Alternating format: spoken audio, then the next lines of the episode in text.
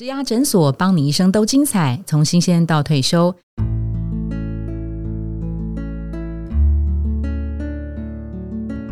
Hello，大家好，我是主持人 Pola。在今天节目的一开始，我们先回答听众朋友们在一零四植牙诊所的网站上的提问。那这是一位来自于零售业的产品企划的一个职场的伙伴哦。那他的问题就是说，他遇到强势又不友善的老鸟，他该怎么应对呢？那他就反映说，职场老鸟的态度很冷淡啊，然后对他好像都不太愿意教他，而且脸很臭。那因为这个职场朋友，他目前是做产品企划，所以我们今天邀请到 GR 诊所 Parkes 来宾呢，他也是一位企划主管，他是艾尼，他目前是在 Lexus 车辆部的贩卖企划室当科长，Annie 罗艾妮，我们请他来解答一下。Hello，大家好，我是艾妮。那关于这个问题，其实我蛮有，就是看到的时候觉得蛮有同感的。因为其实呢，我刚进就是公司的时候，那时候还是蛮年轻的一个呃，大概二十几岁的菜鸟，对，大概二十三岁左右。那其实就有遇到蛮多就是资深的姐姐，其实他们呃有时候会比较呃封闭一点，他们想要你这个妹妹什么都不懂，那也要来问我。那其实我被挂过蛮多次电话的。那有一次我印象很深刻，那位姐姐就是跟我讲。我请要跟他敲一个老板的时间，但他讲一讲，他就是呃，可能那天他心情不好，他就挂我电话，然后我就内心就觉得很焦虑，想说怎么办？是不是我哪里得罪他？后来我还是就是会秉持着，反正我是后辈，我就是尽量去呃，能够帮助他的精神。我就是有一天偶然知道他有在做一个呃便利商商店的集点，嗯，然后呢，我就去收集那个便利商店集点的东西，就上线贡品给他，然后借此跟他开启一些。话题，因为总是要去讨呃看，感觉到他啊，他可能有喜欢什么东西，跟他开启不同的话题，培养关系。那后来我们两个其实现在成为蛮好的朋友，他都会常常跟我聊天。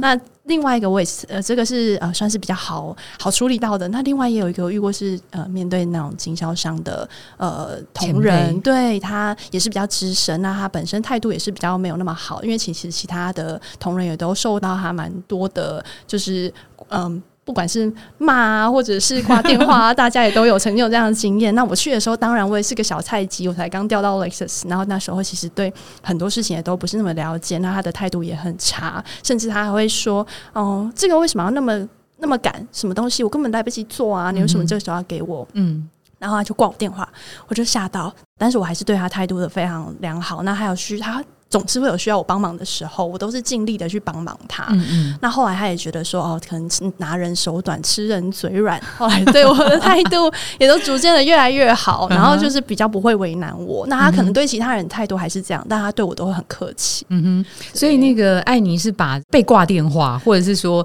被凶这些东西视为职场之必然，是不是？对，其实我觉得，呃，本本来一个人就是会有五十趴的人喜欢你，跟五十趴的人不喜欢你，不可能要求说每个人都喜欢。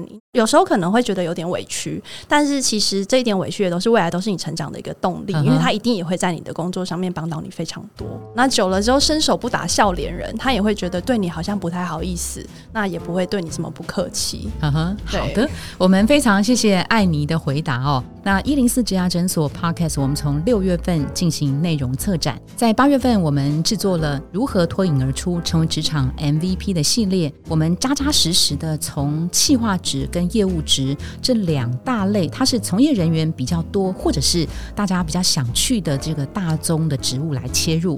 那今天我们来聊企划类。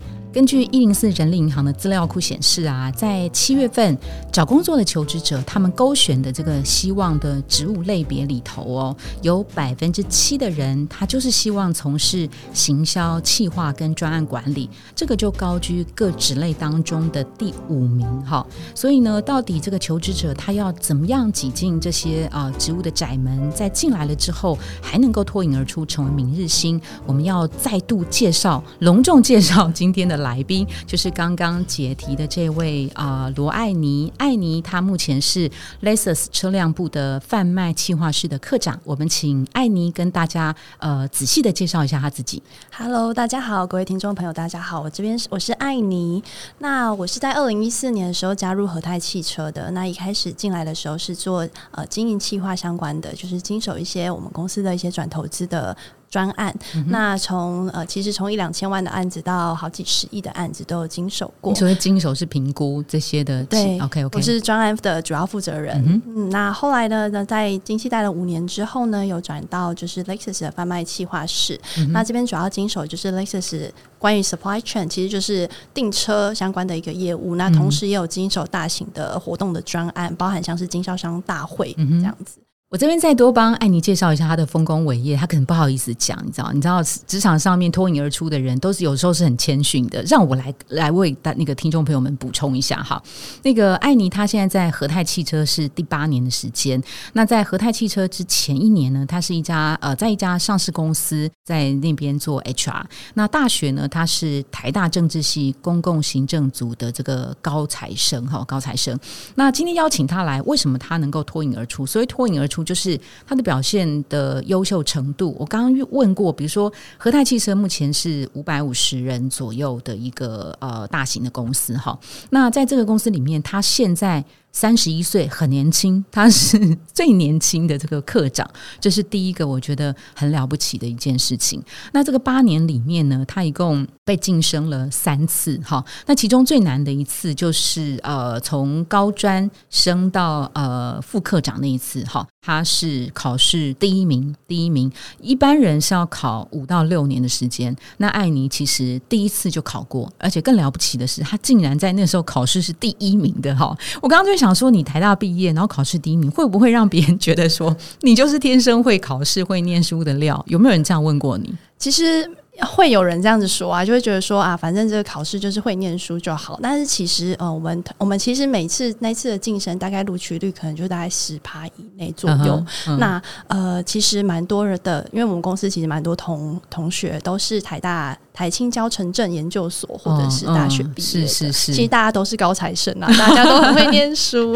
好，所以啊，艾妮这边其实有一个很聪明的脑袋之外，还有一个非常卓越的执行力。所以今天邀请他来。来从气化的角度哈，你你自己觉得一个出色的气化跟一个平凡的气化，你觉得他们的差异是什么？呃，其实有一个很重要的点，就是呃，一个优秀的企划，其实最重要的是他会有一个强韧的心智、负责任的态度，然后就想要把事情做好的一个精神。因为其实我们每件事情，大家都可以分成做到跟做好，但是做好你就要花到很多的精力，因为其实做到你可能就可以交差了。那老板可能会觉得说，哦，你就是有 KPI 算是有达成，可是做好可能就是要付出额外一百二十 percent 的努力。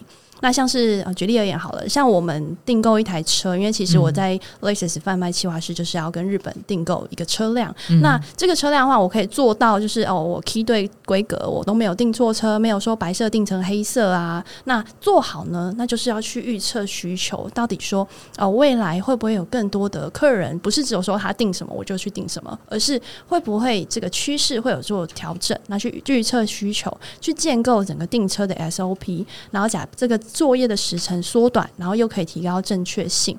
那举例而言，其实我刚到 Lexus 的时候啊，那订车的规则大家都是用就是口耳相传。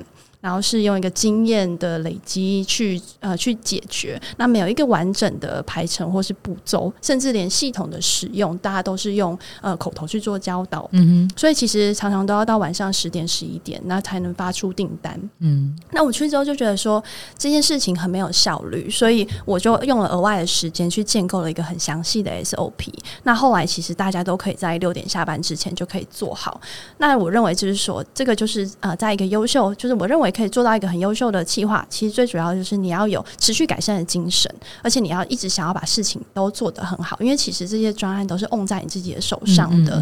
那还有一个很重要的是，团队好，其实你也会好。你刚刚讲那个优化的那个例子啊，你说你在你还没有接的时候，他是用传统的方式要搞到晚上十一十二点，难怪那么爆肝加班。但这件事情在你上任之后就终结了，是不是？对，在我到了之后，我就做了很详细的 SOP，如何详细？大概就是一个步骤一个步骤，就是有点类似说如何把长颈鹿放到冰箱里，是把要要把冰箱门打开，长颈鹿放进去。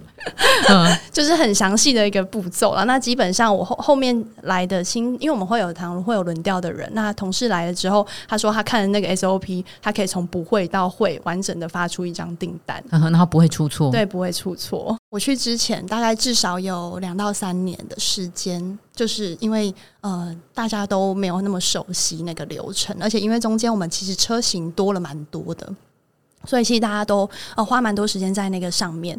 那我后来就觉得说，大家这样子呃做事情，其实一个是很容易出错，因为都要花很多人工的时间一个一个对。因为我们其实那个车型的规格，大家看可能就是哦白色的车和白黑色的那种，但是对我们而言，我们还有很多的配备要去看，包含它可能音响啊，或者是说它可能有一些座椅的皮质这种类似很细的东西，我们其实都要去对应。那呃还有系统上面其实也有很多。步骤需要去做操作的，然后有时候日本还会临时会来一些呃限制，就是例如说，我这个月不好意思，这个月临时白色只能给你三十台，但我需求有六十台啊，我要怎么去？就是 ranking 这个排序，嗯，对，所以其实这个部分呃，非常的整个其实非常的复杂。那我我后来就决定自己去了解整个流程，然后把它写成一个很完整的 SOP，就让其实新进的人员都可以说我不会的时候，至少有一个东西可以去做参照。如果说在你过去的这个呃，在和泰汽车这八年当中啊，呃，你的观察到或是你自己所展现出来的样子，你觉得你你为什么能够呃，在五百多人里面能够成为最年轻的科长，成为呃升等副科长的时候的第一名，然后成为一次考试就能够考过的那个这么呃闪亮的明星？其实呃，我一开始的时候，就是当然就是一开始进来的时候，有时只是有一个不服输的精神，不服输，对，会觉得说哦，我就是要把事情做好。那也很感谢，其实我刚刚进公司的时候，很感谢当时的主管，他其实给了我一个很大的机会，让我一开始进和泰就是有负责一个投资的专案。那当然那个时候金额没有很高，大概几千万的一个投资案。那我是六月进和泰的，我八月底就。自己跟总经理报告这个投资案，其实长官心脏也是很大颗啦。那那我可，但是我觉得说这是一个很大的机会，而且也是主管给你的一个压力测试。我其实内心也知道说，其实呃人都是有月晕效应的，只要你一开始做的好，他就会对你放心。之后呢，就会把任务渐渐的帮你加上去，然后把呃任务都交付给你去处理，那他也不会太操心，就一直会不会一直盯着你说你做的怎么样啊，做的如何这样。嗯。其实那段时间我的压力还蛮大的，可是我也是抱持着想要把事情做好精神。那过程中其实大部分虽然有前辈带，但大部分作业我是自己处理的。而且其实投资案有一个很妙，我这个二十出头的小妹妹，我就要面对几千万的对，而且就是对方的就我要投资的那间公司的总经理跟董事长，可能年纪都是我的两倍，但是我还是要就是。呃，很像很有气势啊，跟他谈说哦，我们这个打算给你出多少的价金，所以要把你这个公司卖。很难会演的，对，你怎么做出那个气势呢？你要做一些功课啊，演员也是要背脚本的啊。没错，我后来就一直用一个 fake it until you make it 去，就是去。呃，砥砺我自己，就是我先把气势做出来，但是我要赶快把我的能力跟上我的气势。嗯，对，所以其实，在那一段时间的时候，我花了蛮多额外的功夫去做相关投资案的一个准备，包含说，其实我一开始可能连公司法、董事会、股东会是什么，我都还不知道。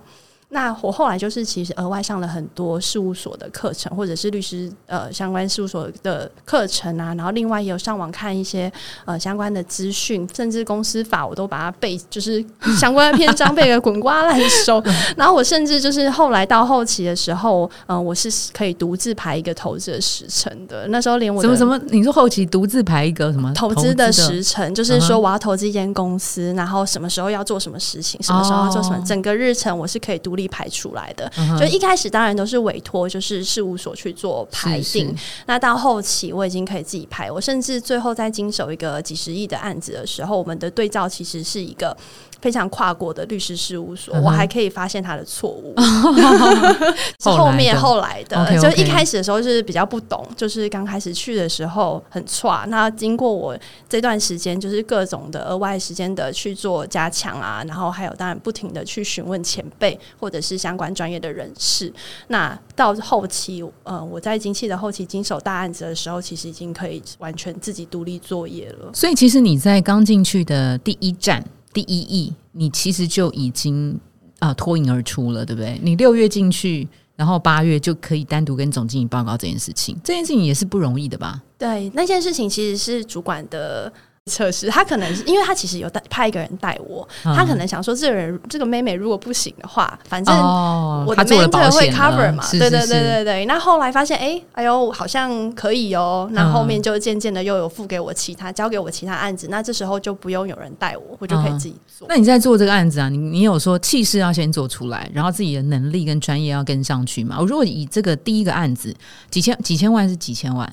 大概就是一两千万，一两千万的案子嘛，在和泰那时候算是比较小的，对不对？对，但是就给新人用。那你说你那时候是多紧张？然后你怎么去练就那个气势，然后让那个专业能力提升？我那时候其实每天就是 回家的时候就会想说：天哪，明天就是要做这件事情。我其实都会预先准备，包含其实小到我可能要跟他开会，我会写 narration，嗯，就是我会先预想说我明天要跟这个投资方说什么内容，那我先都把它写成稿。那当然我在现场不会把稿拿出来了，你写稿然后你要把它念念一下，还是背？我能背起来最好啊。我不会背，但我会让它融会贯通。就是例如说，啊，我会知道说明天他如果讲到 A 点，我就要赶快回答 B 点。对，就其实你要去做，有点像是大家以前推演对啊，大家以前就是在做面试的时候都会做模拟面试嘛，会考研究所的时候，我其实也是在跟自己模拟面试。你就会先预想说你明天要说什么，客户答了 A，你就要说 B；客户答了 C，你就要说 D。你就把各种可能的情况都先演练好，没错，至少心中有一个脚本在。那那样子就会让你有气势。还有就是专业的被专业的 support，因为其实呃，当时候带我的呃 mentor，他其实也背景有在事务所待过，他其实本身就是一个宝库，所以我其实会准备很多问题会去问他，有时候不懂的我其实都会去问他。那另外我自己也会去收集很多，就如同刚刚提到，我会去呃做额外的进修。那其实那个时候你内心把整个流程搞懂的，其实心里就会有底气，气势就会渐渐的不是那么假，就会越来越真实。就是假的也会变真的，因为他就是有那个实力在啊。对，因为有时候因为久了之后，它就是内内化成你自己已经拥有的东西。就像其实小时候我们在呃算数学的时候，可能就是都是背公式，你也不知道它那个公式是怎么算出来的。那但是你就是还是会算嘛。可是你算的时候总是会有一点心虚。那但是如果你知道这个公式是怎么推演来的，你用的时候。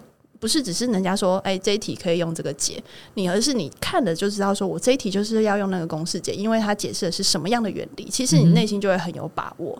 概念上其实是很类似的。然后上课是你自己自学，对我自己还是公司说，哎，我们有那个那个资源让你去学。呃，一部分是公司也有准备，但是课程是我自己去找的，然后我额外自己也有去做额外的进修。嗯哼，然后那时候紧张到什么程度？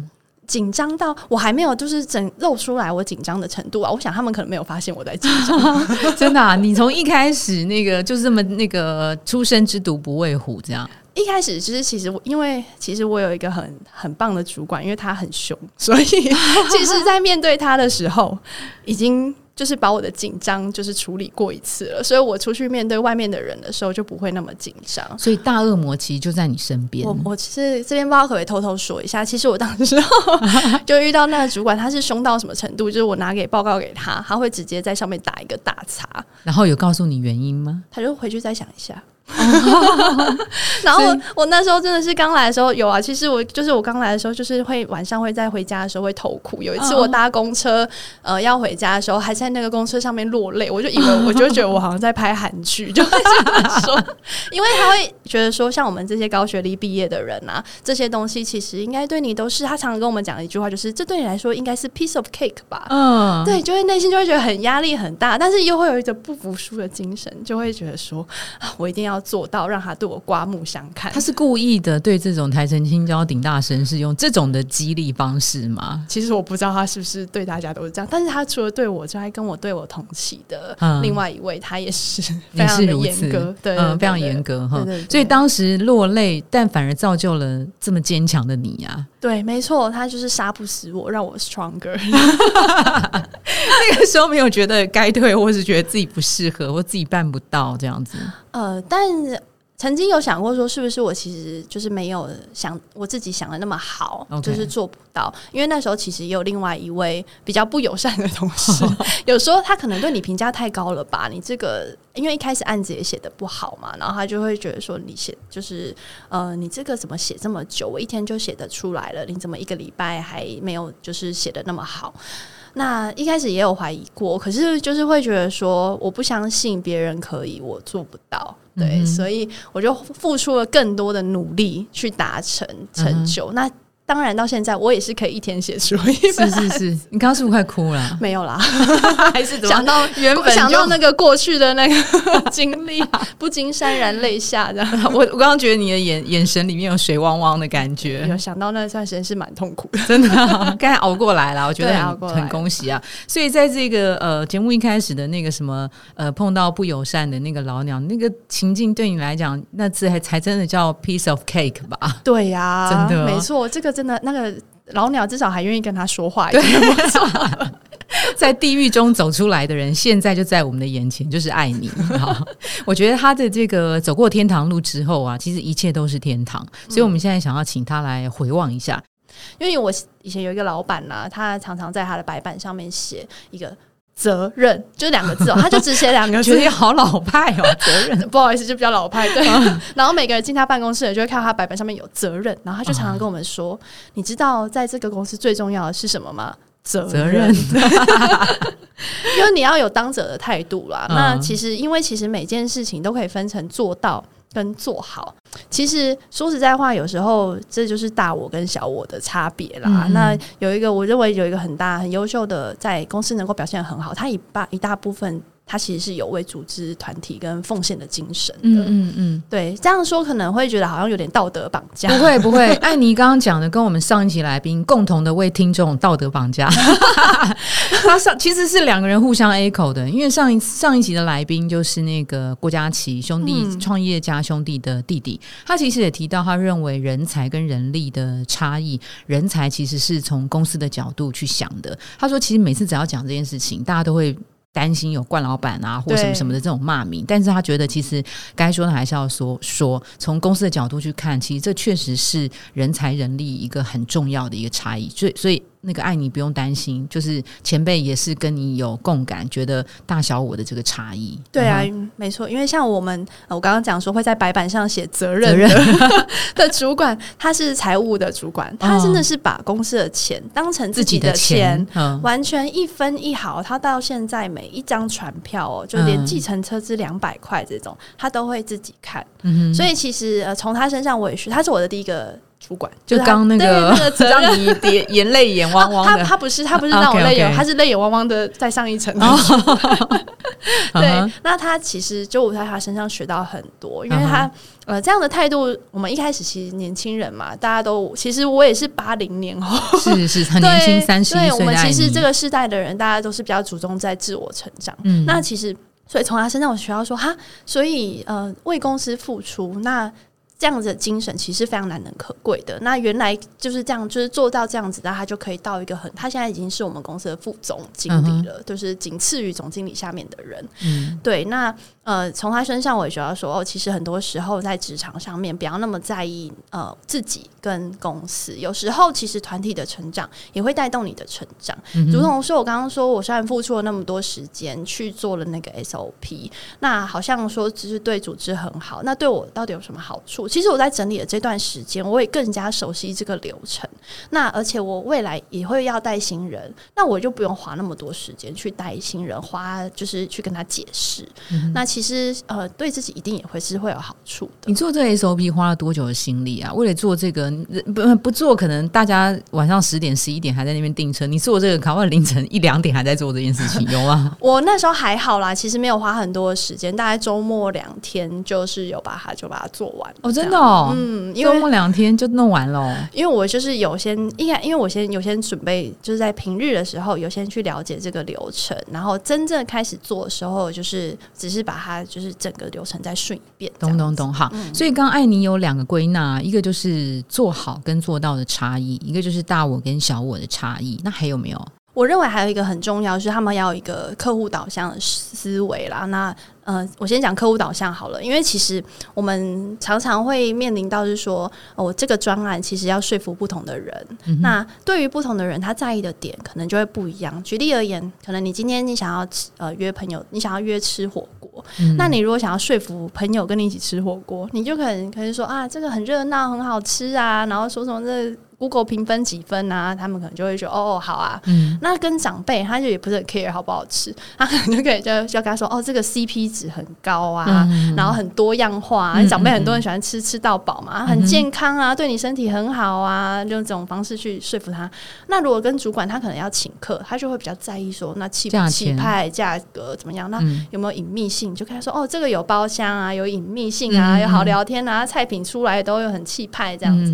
其实就是对不同的人要讲不同的话，你才可以达成你要的目的。其实优秀的企划都是可以在每一个过程当中去找到。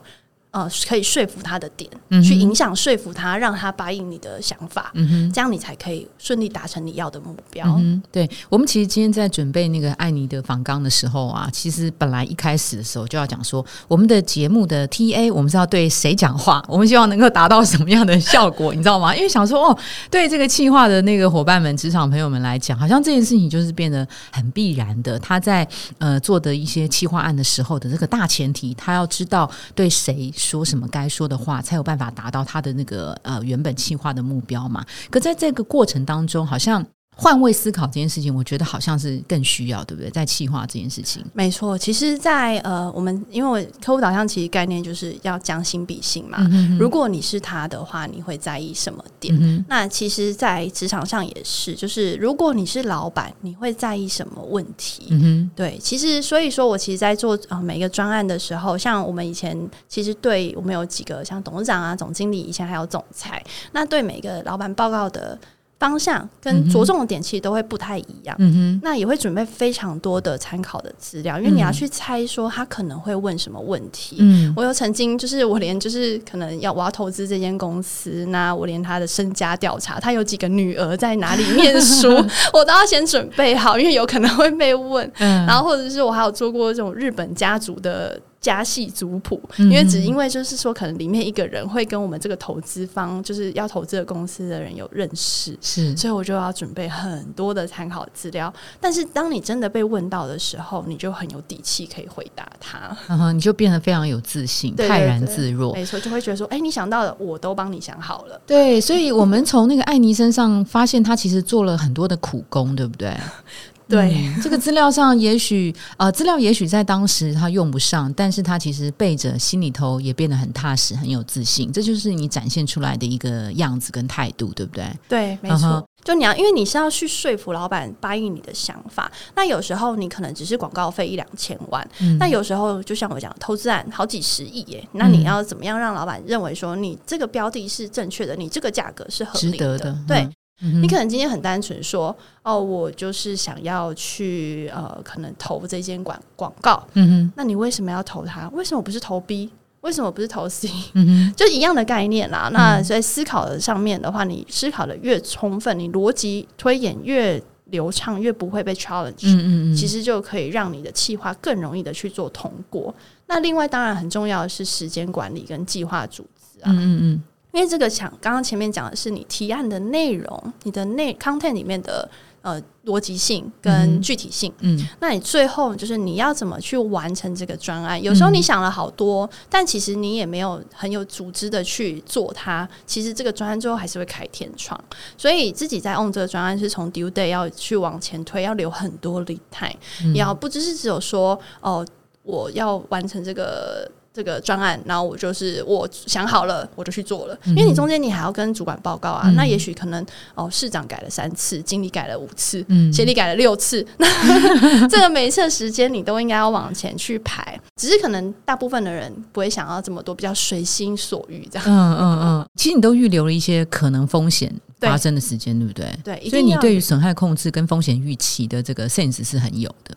对，因为其实有时候呃，你可能就是现实很就是就是幻理想很美好啊，但是现实很骨感。OK OK，嗯，刚好我前阵子我有一个主管要写一张卡片给我，因为他要调走，然后他就他就说，他就是就给我的评价是哦，不管呃给我什么样的任务，我都可以很轻松自在的完成，然后真是深不可测的工作能力，轻松自在的完成。其实他不知道你那个眼泪泪眼汪汪，对啊，他都不知道我打着就是眼泪或血吞，深不可测的实力。最重要的是，我就是会不想要让自己展现出自己呃懦弱的一面吗？或者是说不想要把这个，就是会有一个就是责任心，想要把它做好，不想要因为我自己的关系搞砸这件事情，然后也会觉得说对同事啊或者对主管感到很不好意思。其实我这边有写一句话，我就常常想，我是觉得说，不怕别人比你聪明，也不怕别人比你努力，就怕有人比你聪明又比你努力。哦，这件事情其实我还蛮常拿来砥砺自己的，就是觉得说